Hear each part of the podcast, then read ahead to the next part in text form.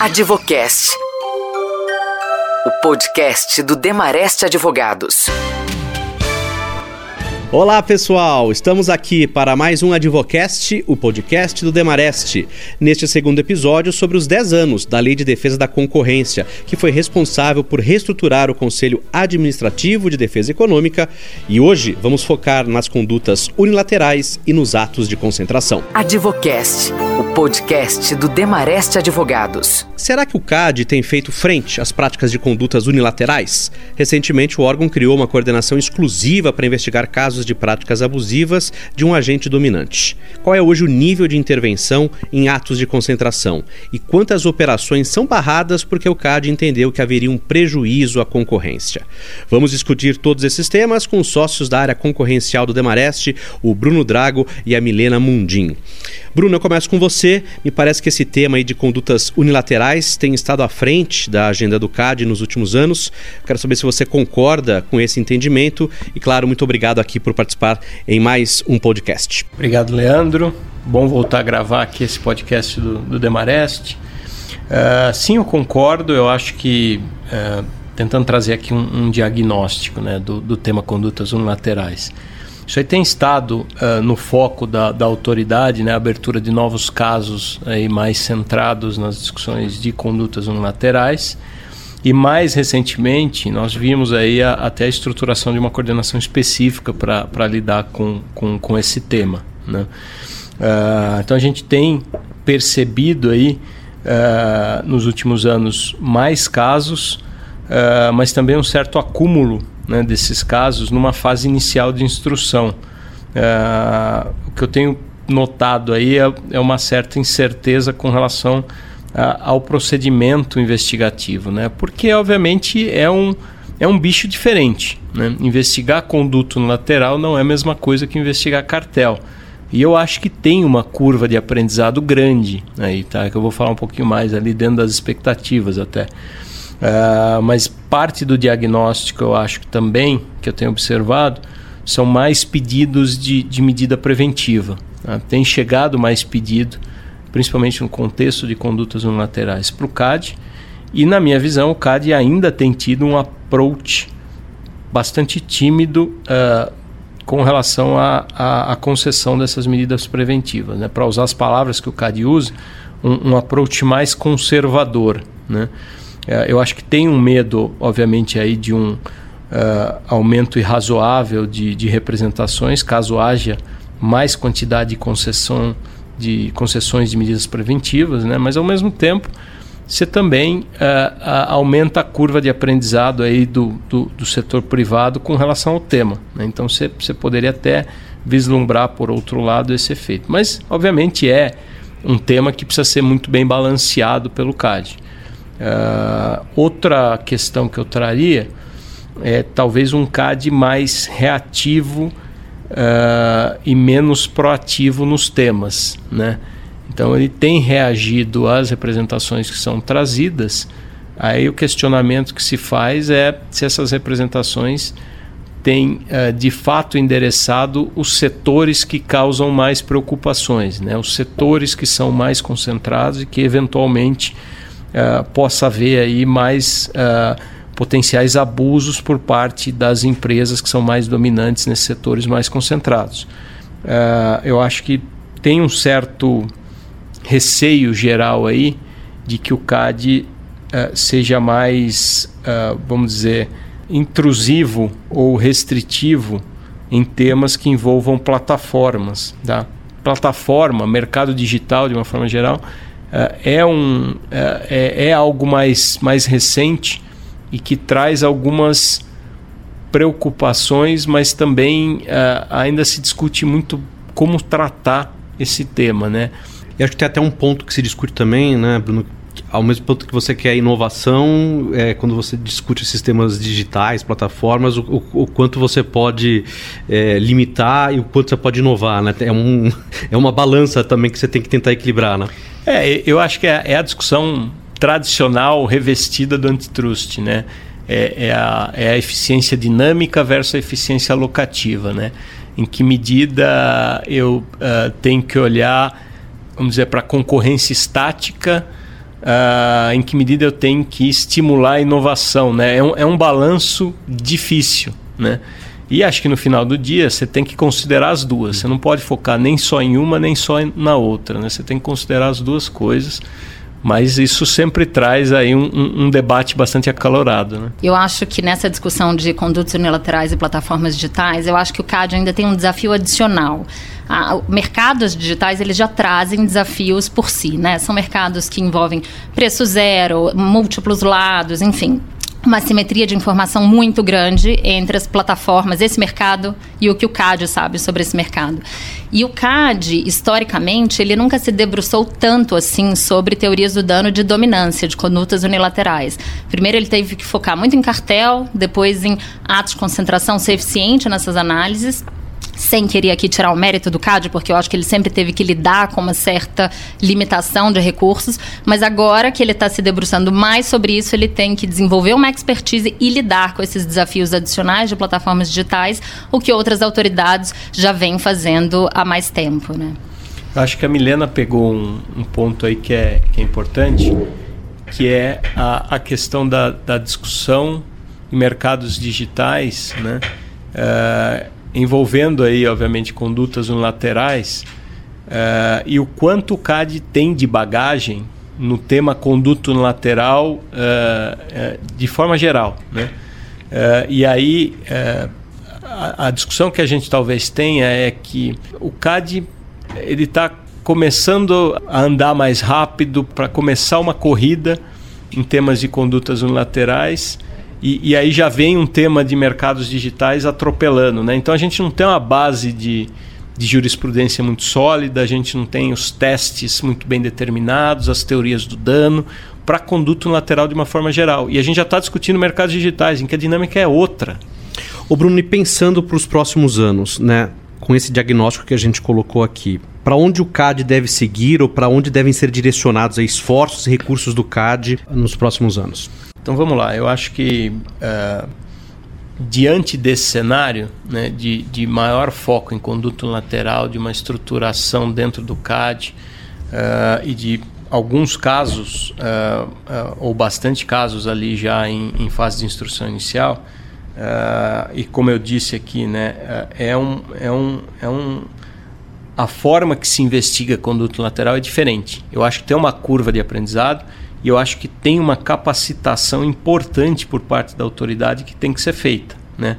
Uh, precisa se investir em treinamento, precisa se investir em intercâmbio dessas pessoas, passando por outras jurisdições, aprendendo como outras jurisdições uh, lidam com o tema e, e, e trazendo um, um, pouco dessa bagagem para cá.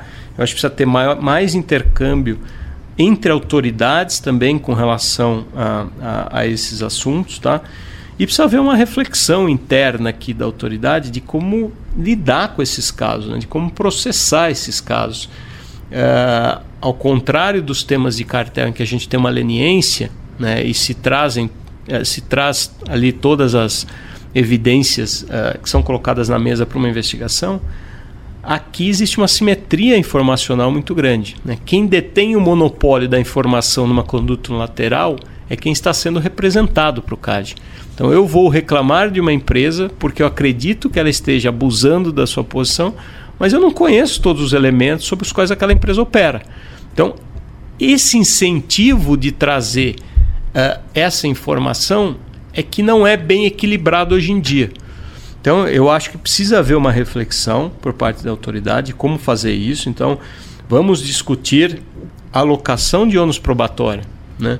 Vamos discutir uh, eventuais perícias, vamos discutir como instruir os casos. Uh, uh, vamos discutir, por que não, né, que eu acho que é o, a, o rácio das medidas aqui, buscas e apreensões. Né? A gente não tem visto busca e apreensão sequer para cartel. Uh, e eu acho que é um grande passo fazer isso em conduto lateral. Eu somente consideraria isso como última rácio mesmo. Né? Mas eu acho que tudo precisa ser rediscutido. Né? A forma de investigar precisa mudar, porque senão o que a gente corre o risco aqui é de ter muitos processos abertos e muitos processos encerrados com, uh, uh, uh, com uma instrução inconclusiva. Né? E, e, e acho que o, o, o risco é, é, o risco da, desta coordenação do CAD se tornar um guichê de arquivamento de representações, né? que é tudo que o CAD não quer, que é tudo que o mercado não precisa. Advocast. Informação com quem entende. Ô Milena, o, o CAD tem o poder de aprovar os atos de concentração, é, mas também pode impor restrições, né? ou até mesmo reprovar as operações quando entende que que essa operação possa trazer um prejuízo à concorrência. Eu queria que você falasse para quem está nos acompanhando qual é o nível hoje de intervenção do CAD em atos de, de, concentração, quantas operações são barradas porque o CAD justamente entende que haveria aí um prejuízo à concorrência. Bom, vamos lá. Eu acho que tem duas formas da gente responder essa pergunta sobre qual é o grau de intervenção do CAD nessa atividade de M&A no Brasil. A gente pode olhar estatisticamente para o percentual de casos que sofreu alguma intervenção, ou a gente pode criticar é, o mérito das decisões do CAD. Começando pelos números, né, que é a parte mais fácil. É, o CAD revê em média 450 casos, atos de concentração por ano, com exceção aí de 2021, que esse número subiu para mais de 600, mas foi um número excepcional. Os casos complexos, que são os casos que envolvem participações mais elevadas, necessariamente acima de 20%, e são esses que estão sujeitos a, algum, a alguma forma de intervenção, eles representam cerca de 10% de todas as operações analisadas pelo CAD, ou seja, de 45 a 50 casos por ano.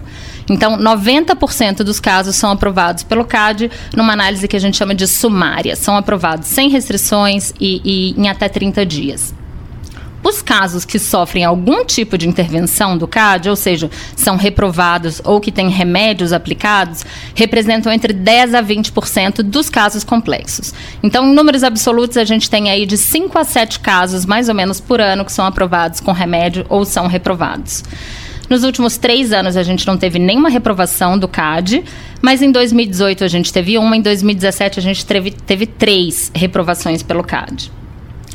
É, de toda forma, é, essa estatística ela não reflete de forma muito fidedigna uma ideia de baixa intervenção, porque em todos os anos a gente vê as partes, é, algumas partes, desistindo da operação antes de uma decisão final do CAD. E isso pode acontecer porque o deal realmente não foi para frente, mas às vezes acontece porque as partes quiseram evitar um precedente, uma decisão de reprovação. Ano passado a gente só teve uma desistência, a gente só viu uma desistência, mas tiveram anos que a gente viu quatro, cinco, seis. E alguns desses casos a gente sabe que realmente as partes quiseram evitar esse precedente.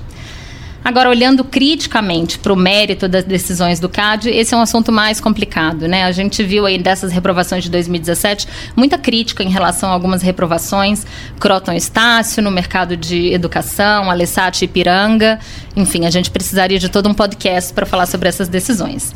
Agora, isso tende a aumentar? O que, que, o que, que você entende? Assim, você acha que o CAD pode passar a ser visto como um risco maior para essas operações de M&A? É, o risco e esse nível de intervenção, ele depende muito dos casos que são levados ao CAD e da composição do conselho também, porque a gente tem conselheiros mais liberais, mais conservadores, o que é natural, eu acho, em quase todo tribunal. Mas eu diria que em alguns setores, sim. A gente pode falar que, que a tendência é de que o CAD passe a reprovar mais operações. E, e por quê? A gente sabe que tem mercados que precisam de algum nível de concentração para funcionar bem, né? Pela própria dinâmica do mercado, pela estrutura de custos, pelas distorções que aquele mercado apresenta. E cada mercado tem um funcionamento próprio. Vamos pegar a indústria de aviação, por exemplo. É, um, é, é uma fácil de visualizar. A gente adoraria que a gente, é, ter 10 companhias aéreas operando no Brasil, né? Concorrendo arduamente entre si.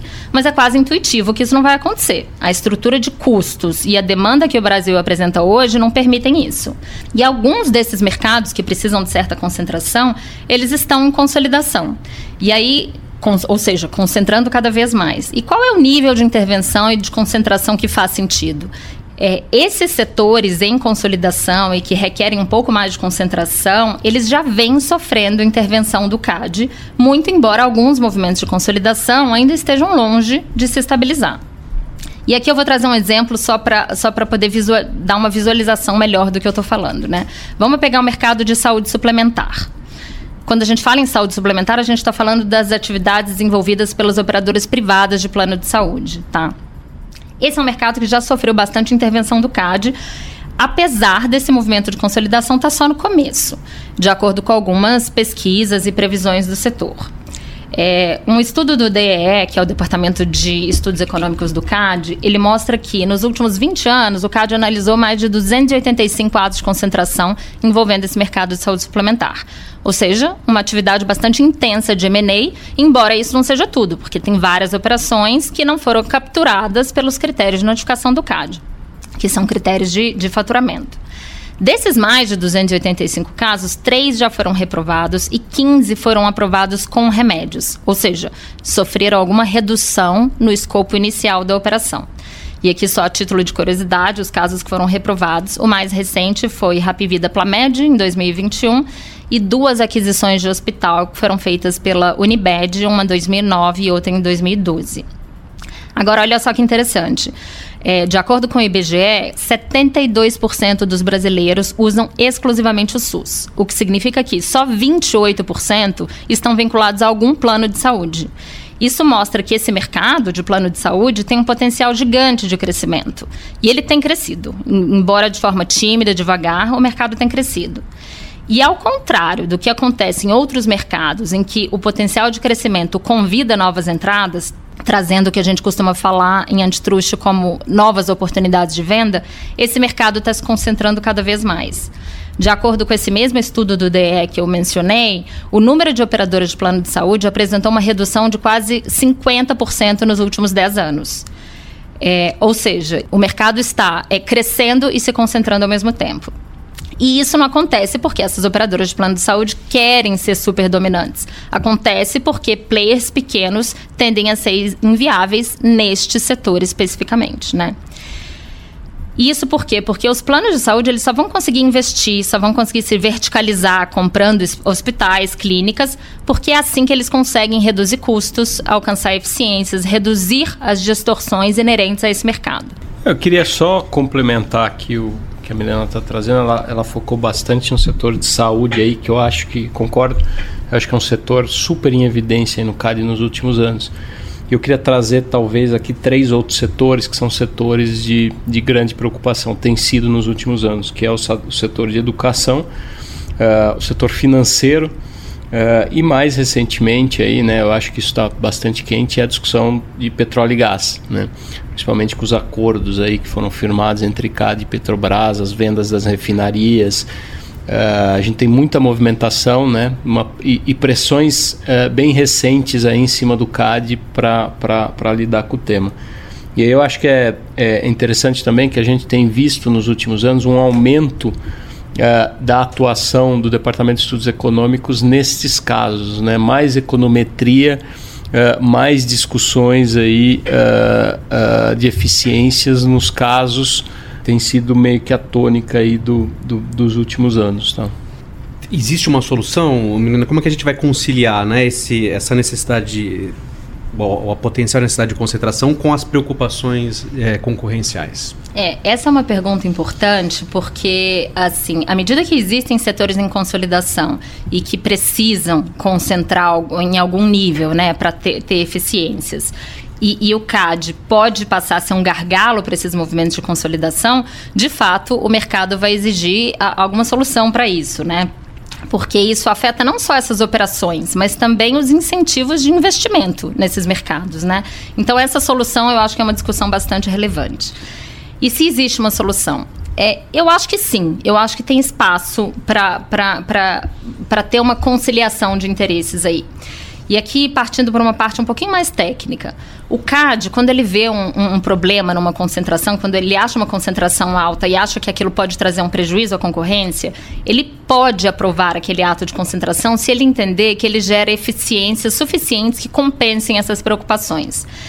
É, existem critérios para essas eficiências serem aceitas como suficientes. Elas precisam ser verificáveis, elas precisam ser específicas da operação e compartilhadas com o consumidor.